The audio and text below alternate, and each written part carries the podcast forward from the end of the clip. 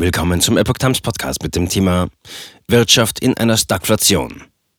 Bankenverband kappt Wachstumsprognose und erwartet höhere Inflation. Ein Artikel von Epoch Times vom 23. März 2022.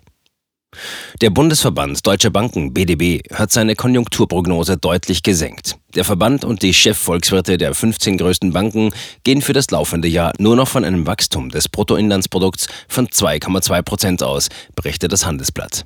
2023 soll die deutsche Wirtschaft nur noch um 2,9 Prozent wachsen.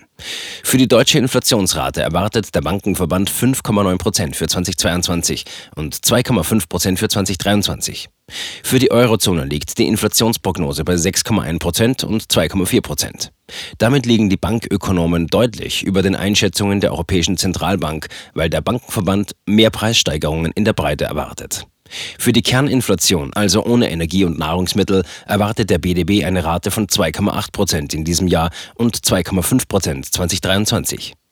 Die hohen Inflationsraten werden wir nicht mehr so schnell los, sagte Holger Schmieding, Chef Volkswirt der Bärenberg Bank und federführend für die Konjunkturprognose verantwortlich, dem Handelsblatt.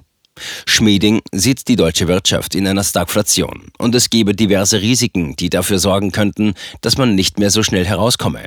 Ohne den Krieg wäre die Wirtschaft trotz Pandemiefolgen und Omikronwelle in diesem Quartal schon wieder gewachsen.